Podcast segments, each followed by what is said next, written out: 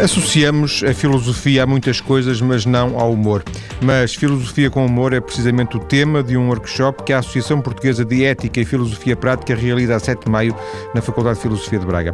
Em estúdio está o presidente desta associação, a Associação Portuguesa de Ética e Filosofia Prática, Eugênio de Oliveira, ele que é licenciado em Filosofia, formador em Ética e Deontologia e consultor ético e filosófico. Muito boa tarde, Eugênio. Boa tarde. Viva.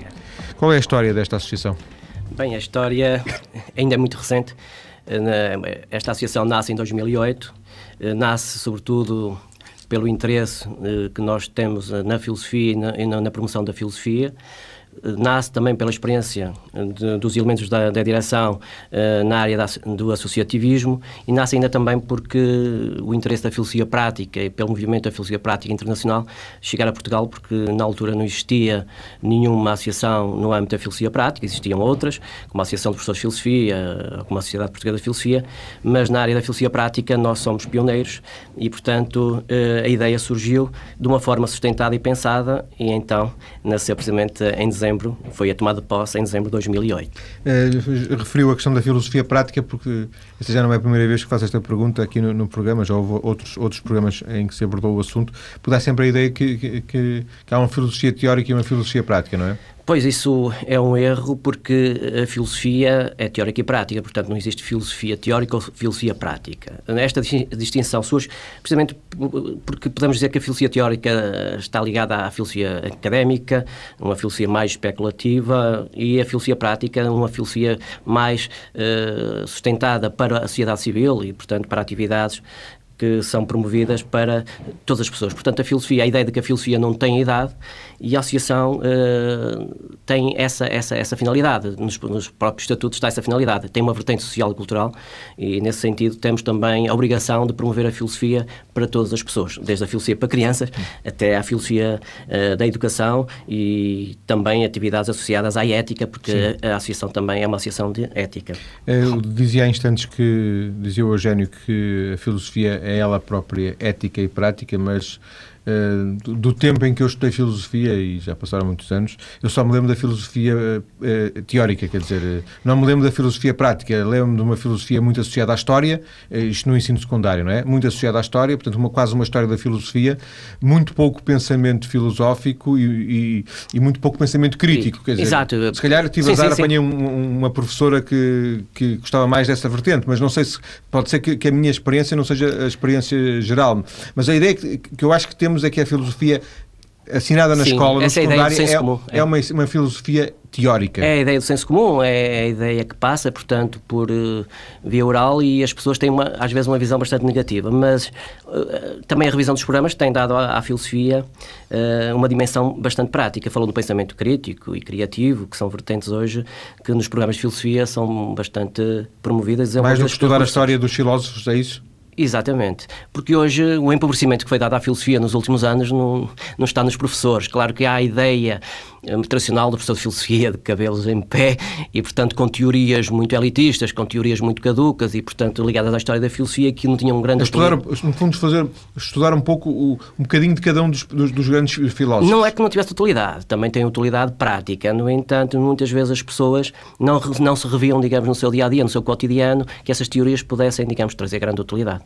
O Marco Aurélio, o imperador e filósofo, dizia que realmente a filosofia só é útil quando tem alguma vantagem eh, para o homem, portanto, em fazer bem ao homem. E, nesse caso, ele até dizia que era se, na questão do sofrimento, portanto, se pudesse retirar algum sofrimento ao viver eh, do ser humano.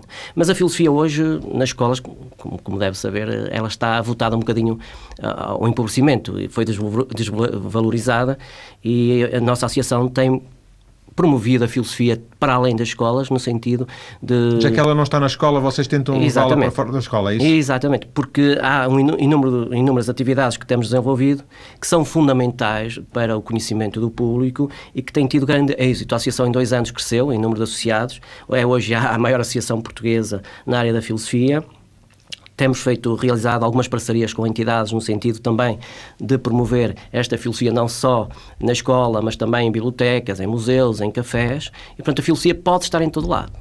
A filosofia não tem idade e não tem que estar só na escola. Ainda assim, a sua experiência é de um professor de filosofia, não é? Eu sou professor de filosofia, portanto... Curricular, é, digamos assim. Eu sou professor de filosofia, desenvolvo a associação e, portanto, em termos eh, voluntários e disponibilizo o meu tempo livre ao sábado, porque toda a prática da, da associação e das atividades que desenvolvo é essencialmente ao sábado. Mas diga-me uma coisa, em termos de... Hoje a filosofia está... Uh, no, é, limitado ao, ao décimo e ao décimo primeiro ano do secundário, é isso? Pois, agora é que tocou aí num ponto fraco, não é? Porque a filosofia em Portugal aparece pela, pela primeira vez, formalmente, no décimo ano. Ora bem, sabemos todos que a filosofia tem competências essenciais, não só para a vida pessoal social, mas também para o trabalho e para as profissões. Ora, nós limitarmos a filosofia só ao décimo, décimo primeiro ano e não termos a filosofia noutras idades e também fora da escola é um erro que grandes autores têm eh, destacado, tal como o José Gil, o grande filósofo, disse que, e lamenta, avisando que o degradar do ensino da filosofia terá consequências eh, nefastas e negativas para a vida social e profissional. Já agora, o que é que seria, do seu ponto de vista, uma situação ideal? Eu penso que em Portugal deveria haver aquilo que nós, de uma forma extracurricular, desenvolvemos ao sábado, a filosofia para crianças. Poderia haver um currículo eh, de filosofia para crianças. Nós temos desenvolvido e fazer. No primeiro ciclo, seria? No primeiro ciclo. Temos feito demonstrações, por exemplo, de interessantes de filosofia para crianças em escolas públicas e também escolas privadas. Temos neste momento por um escolas projeto. Escolas públicas por voluntarismo e escolas privadas, porventura, por algum tipo de acordos que, que existam para atividades extracurriculares. Pode, pode é ser por acordo, portanto, um contrato feito com, com um professor que tenha formação nesta área e que por, por, estar, por terem uma janela, digamos, de, de, profissional poder aderir a essa, a, essa, a essa área. E é meramente uma área eh, extracurricular, porque não existe em Portugal currículo, existe currículo, mas eh, não é aplicado, portanto, oficialmente não há um programa de filosofia para crianças aplicado ao ensino oficial. Há muita filosofia para crianças. A nossa formadora, digamos, mais destacada é a Joana Souza, que tem projetos interessantíssimos na área de filosofia para crianças. Temos feito formação para professores na área, portanto, a filosofia para crianças pode ser aplicada em sala de aula perfeitamente, porque sabe, João Paulo, que a filosofia, não só para crianças, desenvolve o espírito crítico, desenvolve o diálogo, desenvolve competências argumentativas, desenvolve o pensamento lógico. E isso, hoje em dia, numa criança é fundamental para o seu futuro. Porque ele, no futuro, ou a criança no futuro terá habilitado, digamos, a conviver no trabalho e na profissão também a ter mais competências que lhe permitem um maior sucesso e uma maior adaptação no seu futuro. É? Deixe-me insistir um bocadinho nesta questão da filosofia da criança, só para perceber uma coisa. Um, alguém que termina uma licenciatura, tanto quanto é do seu conhecimento, uma, uma das uh, licenciaturas que ainda existem em Portugal de filosofia, estará habilitado depois a lecionar a filosofia para crianças? Pois, isso é um problema. Nós, o que eu digo, em minha opinião, é que a filosofia, a licenciatura em filosofia habilita, habilita para a filosofia, para a filosofia prática. Eh, porque de, durante a licenciatura há cadeiras, disciplinas que, que, são de filosofia política, filosofia social, filosofia da educação, portanto, há muita... Mais uma ética de vida do que provavelmente... Sim, sim, sim, sim, sim, sim. Mas que a filosofia é isso mesmo, pode ser eh, uma aplicação da ética, no sentido que ela é a arte de viver bem, não é? E ter uma vida boa. Não uma boa vida, mas uma vida boa, não é? No, sen no sentido de aproximar-nos à, à, felicidade humana. Portanto, a filosofia tem esse aspecto e a filosofia para crianças é, é fundamental nesse sentido também. Portanto, mas... qualquer pessoa que tenha uma licenciatura em filosofia poderá já inicialmente saber fazer filosofia para crianças, porque filosofia para crianças não é é um fazer, é um fazer. Ainda que eu imagino, e por isso é que estava a fazer esta pergunta, que, que possa pressupor eh, essa filosofia para crianças algum domínio de algumas técnicas sim, sim, particulares, pois, porque estamos a falar de um público especial, não é? Por vezes é necessário uma formação extra, uma formação específica que, que a Associação tem, tem, tem feito, e a Joana Souza, muito bem, tem aderido às nossas formações e é nossa formador, e as competências específicas eh, são necessárias, com certeza. Para lidar com as, com, com as para crianças. lidar com as é? crianças, que são um público diferente e, portanto, temos necessidade de saber como é que se lida com crianças. Portanto, numa situação grupal, por exemplo, uh, quais as competências que temos que desenvolver ali na, na, nas crianças. Geralmente a filosofia para crianças é com base em histórias. Né? A partir da história desenvolve-se ali um questionamento acerca da história sobre temas fundamentais. Porque, por exemplo, o nosso programa de filosofia para crianças são 12 aulas de filosofia para crianças em que debatemos temas uh, que são que as crianças adoram, gostam. É sobre a felicidade, sobre o bem, o que é justiça. Portanto, são temas... A partir de histórias que lhes são próximas. Histórias criadas, hum. portanto, histórias conhecidas ou histórias que elas não conheçam, mas a partir daí desenvolvemos um diálogo, um debate em que todos podem emitir uma opinião e depois uh, desenvolver o seu espírito crítico e, no sentido, e o raciocínio para chegarmos depois a uma conclusão final sobre o que é o bem, o que é a felicidade. Falámos já aqui um, um bocadinho da, da da filosofia prática, falámos da filosofia para crianças. Quer destacar-nos mais uma ou duas iniciativas que, em que a Associação esteja apostada e que nestes dois, dois anos uh, tenham vindo a, também a, a sim, realizar? Sim. São inúmeras as atividades que temos desenvolvido, basta visitar o nosso blog e veem que em dois anos a Associação se tornou, como disse José Barrientos recentemente em Braga, o mais destacado filósofo prático, talvez do mundo, que é nosso colaborador, portanto, temos essa colaboração com a Universidade de Sevilha, que o José Barrientos é, é lá docente, eh, disse que a associação é a mais dinâmica do mundo. Neste momento, a Associação de Ética e Filosofia Prática tem uma dinâmica extraordinária e as atividades são inúmeras. Posso-lhe... Mas algumas sejam representativas? Representativas posso dizer que os filocafés, portanto, os cafés filosóficos, vamos na terceira edição e eh, que estamos a desenvolver em Famalicão. O primeiro foi em parceria com a Câmara Municipal de Famalicão, no Museu Bernardo Machado, portanto, decorrem de janeiro a junho, eh, uma palestra por mês. Vamos na terceira edição, a segunda edição decorreu também em parceria, mas foi na Escola Secundária Dom Sancho I, onde eu sou docente e, portanto, em, Braga. Eh, em, Bra em Famalicão, Famalicão, a Escola Secundária Dom Sancho I. Estamos na terceira edição. Eh, e, portanto, tivemos a última palestra a falar sobre a consciência humana, eh, a doutora Maria Teresa Barbosa.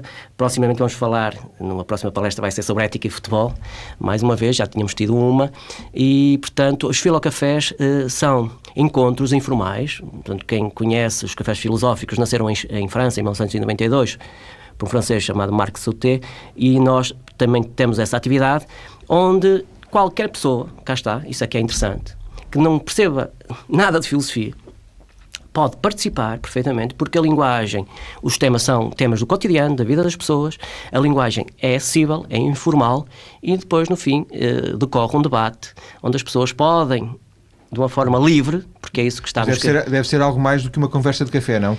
É mais do que uma conversa, uma conversa de café. Porquê? Porque nós não temos... é uma tortura informal. Não, porque tem regras, tem regras. Nós temos um, digamos, um código, um regulamento para os cafés filosóficos, exatamente, em que as pessoas já, no início, há um moderador que expõe precisamente a...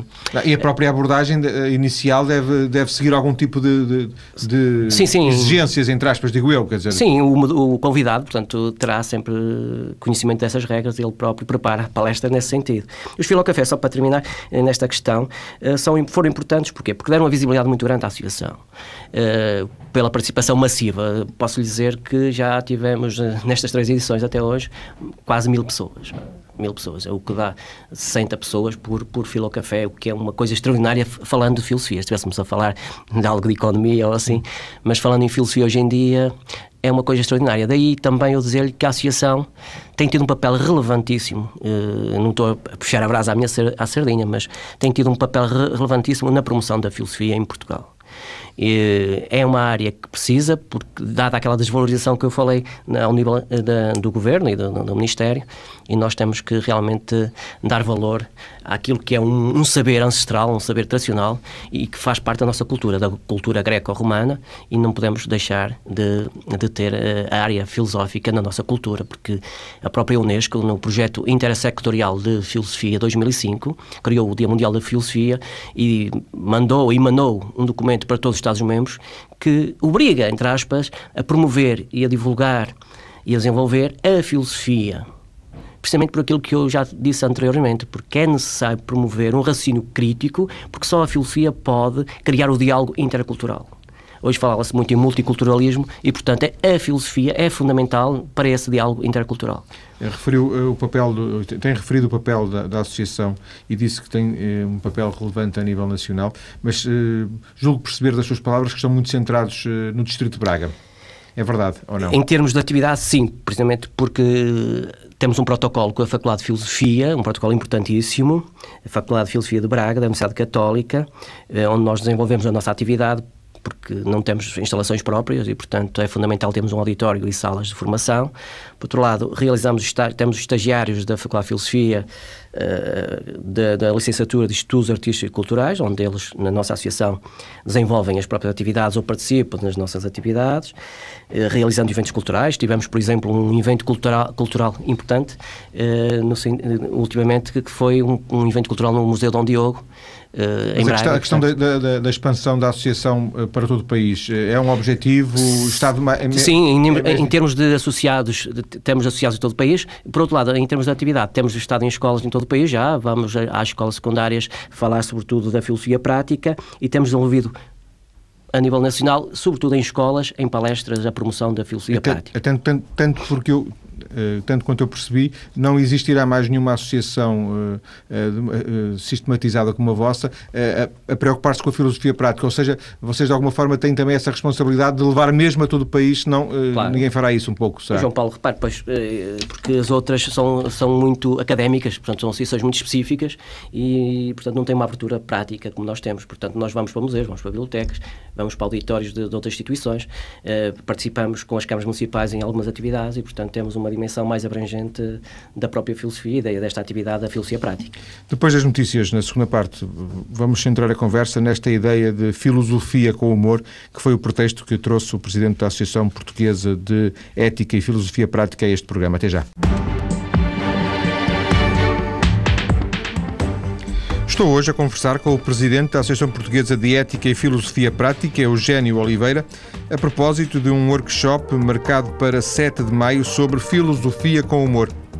Eugénio, esta filosofia com humor é, é a filosofia, provavelmente só haverá uma filosofia, mas eh, ensinada, vista, perspectivada com humor, é isso? Ou há uma filosofia eh, com humor? Eh, A filosofia com humor, digamos que é um recurso pedagógico, é um instrumento que alguns professores poderão eh, recorrer no sentido de, da motivação das suas aulas e é sempre um instrumento também para passar eh, teorias e para passar, digamos, conhecimentos e, e saber.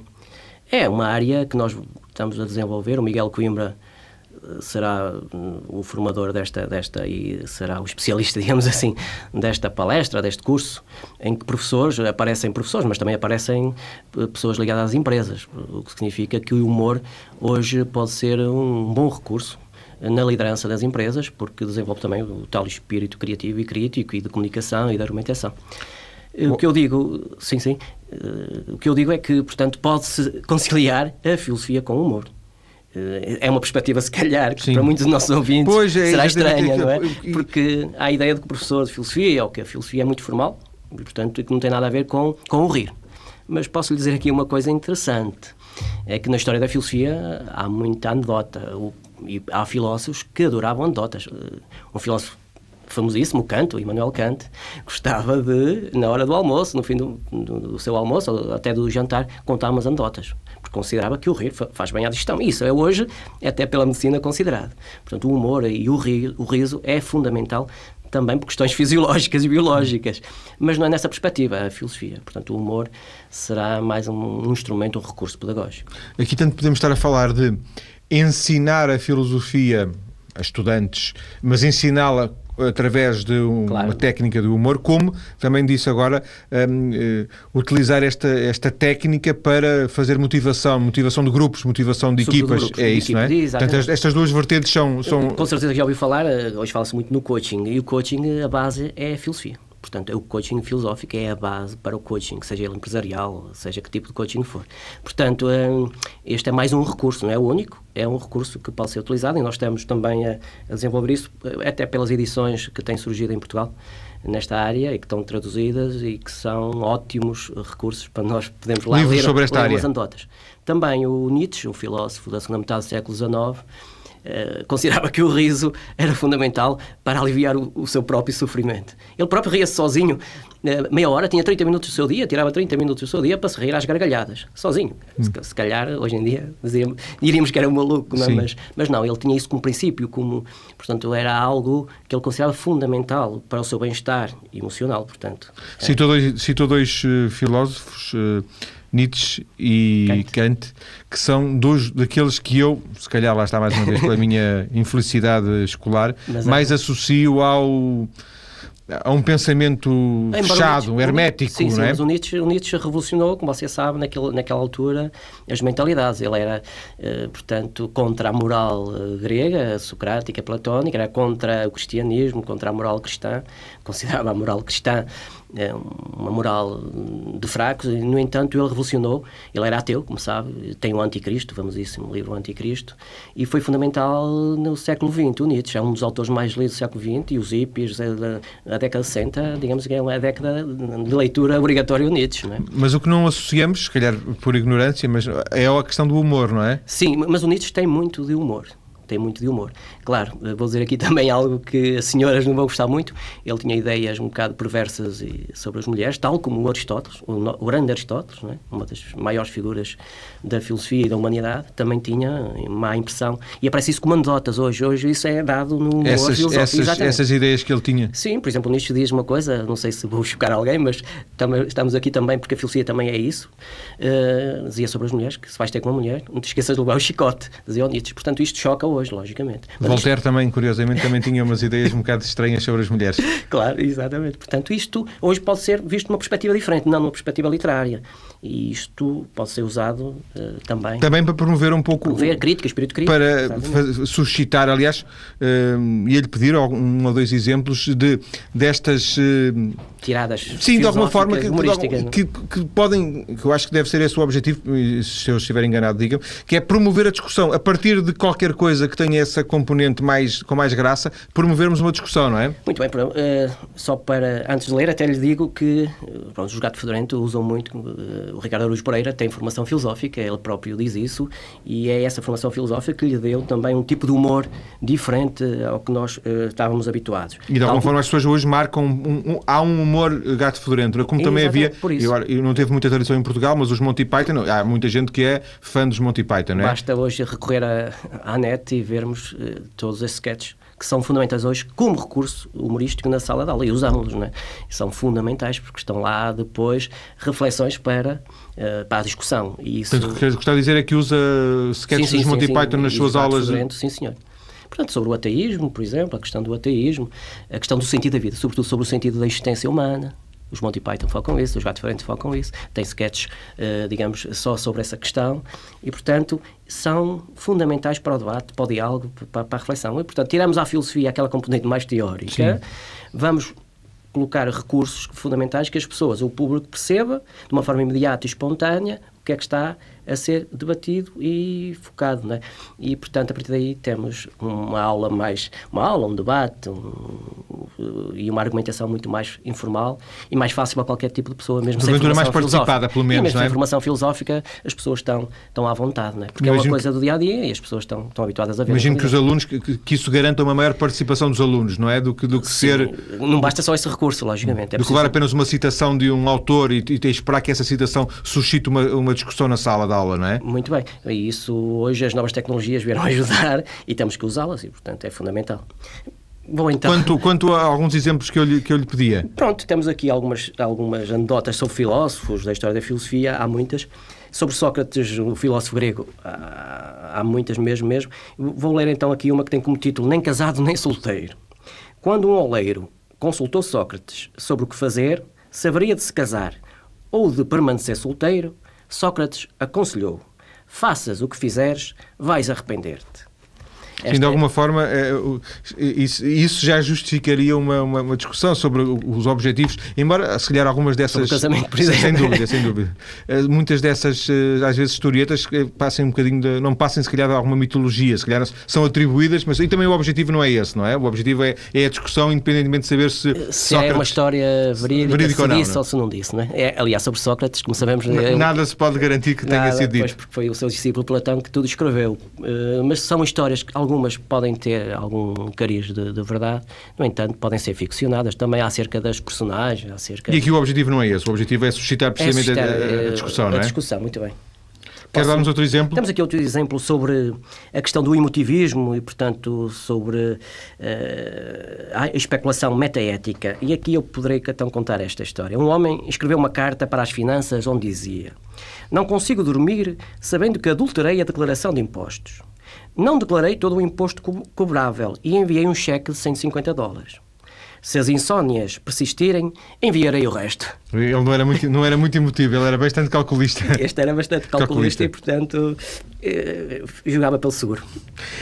Tem, eh, tenho ideia que este não é o primeiro workshop sobre uh, humor na filosofia não, não. com o humor que vocês fazem? Uh, estamos a repetir precisamente porque teve bastante adesão no primeiro. Uh, tivemos na Faculdade de Filosofia uma sala bem preenchida, no entanto, as pessoas têm, têm solicitado através dos mails e através. De, de contactos telefónicos no sentido de repetirmos esta ação e o Miguel Coimbra é, pertence, portanto, à, ao Departamento de Filosofia e Arte da, da Associação e ele tem especialização nesta área e, portanto, é um, uma pessoa que dá essa formação. Quem era, o, quem era o público desse, desse primeiro desse primeiro, eh, dessa primeira experiência? Dessa primeira primeiro workshop tivemos essencialmente professores, portanto a base do grupo Professores de filosofia. Professores de filosofia. Aparecem-nos também pessoas associadas a empresas, os gestores, eh, com interesse também de desenvolver eh, esta competência eh, também comunicativa, argumentativa, com base no humor. E ainda pessoas têm ATLs, portanto, que têm espaços de ocupação de tempos livres, que lidam com crianças e, portanto, também será um bom recurso para, para as crianças. Sim. Exatamente. Sendo que, tanto quanto eu julgo saber, disse-me que basicamente eram professores de filosofia aqueles que estiveram nesse primeiro workshop, mas uh, de uma forma geral os professores seriam um público, de uma forma, não, não necessariamente de filosofia, não é? Seriam um público... Sim, uh, parece já um público bastante diversificado. Porque não tem que ser um professor de filosofia, não, isso pode interessar a outro tipo de professores, não é? Porque, é como, como digo, a filosofia é transversal, é interdisciplinar e transversal, e nesse sentido eh, é essencial para qualquer professor. Como sabemos, há países em que a filosofia nem sequer é uma licenciatura, um curso. É uma propedêutica para todos os cursos. Em França, que tem uma cultura filosófica maior que a nossa, sabemos que a filosofia dá acesso não apenas para professor de filosofia como em Portugal e, portanto, ela, a filosofia pode... É como se fosse o português e a matemática, no fundo é um pouco sim, isso. Sim, sim, sim. É, é, a filosofia pode dar para várias, para várias, profissões e, portanto, em, há dois anos lembro-me que os bancos, portanto, a, a banca solicitou 2 mil licenciados em filosofia para trabalhar na banca, portanto, e só, só queriam, pretendiam licenciados em filosofia. Porquê? Porque, é porque as competências dos filósofos ou de alguém que é licenciado em filosofia é fundamental para, para o banco. E isso será mais pela questão ética, não? Questões éticas, muito bem ideontológicas. Mas aqui não falamos ainda muito dessa questão. Da... Sim, sim, sim, sim. Pois não falamos, mas é importante, porque a formação de ética e deontologia que um licenciado de filosofia tem é fundamental nas empresas hoje em dia, porque hoje uh, fala-se muito em ética e os, os empresários do futuro sabem que a ética é tem que ser uma prática. Nem que seja por marketing, quer dizer, um, Nem que seja... um, código de ética, Mas posso por exemplo. contar aqui uma história, já é engraçado. Essa questão do marketing, ou seja, considerar a ética como meramente uma cosmética é errada, porque a ideia é que está no, também no senso comum. Vou-lhe contar uma história de um hotel em que os hóspedes desciam do quarto andar até à recepção e começaram-se a queixar que o elevador era muito vagaroso.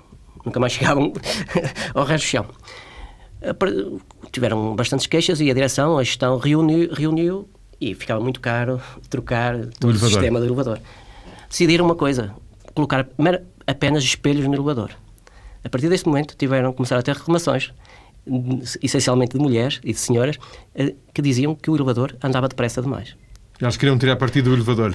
Isso, agora, a, a ética como um espelho, como uma cosmética, que sirva só para a empresa ficar bem perante os clientes e que depois no, na sua, no seu interior tenham práticas ilícitas e, e antiéticas não, não é correto. Portanto, a ética tem que ser efetiva. Eh, a empresa tem que ser transparente, tem que ter, ser honesta, tem que ser credível e, portanto, isto mas, tem, mas se uma empresa à, à luz, só, nem que seja só num primeiro nível, eh, como, como marketing, criar, por exemplo, um código de ética, já é um primeiro passo ah. para depois eh, qualquer, qualquer um dos clientes dessa empresa poder claro, tirar partido é desse código, não é? E hoje as boas empresas, as boas empresas, e empresas não vou dizer nomes, seria publicidade, têm códigos de ética. E é, o código de ética é um referencial, digamos, é um, um ideário fundamental para a empresa, para quem lá trabalha e também não só, para a relação, para o relacionamento com o exterior, com os clientes. É?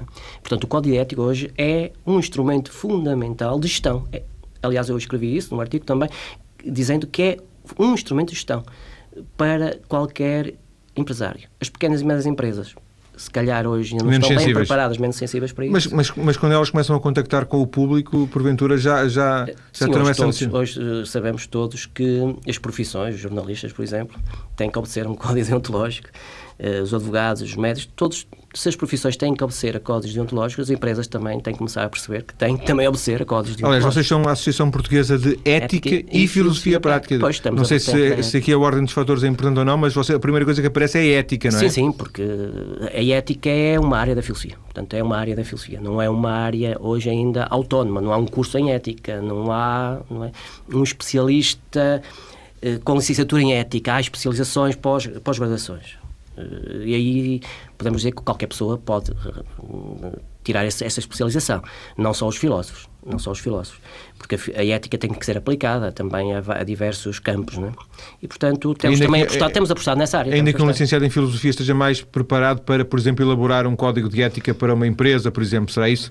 Sim, nós temos também colaborado com empresas no sentido de ajudar uh, a elaborar esses códigos de ética. Porquê? Porque eu considero que o filósofo é aquele que está melhor preparado uh, para falar e para promover a ética.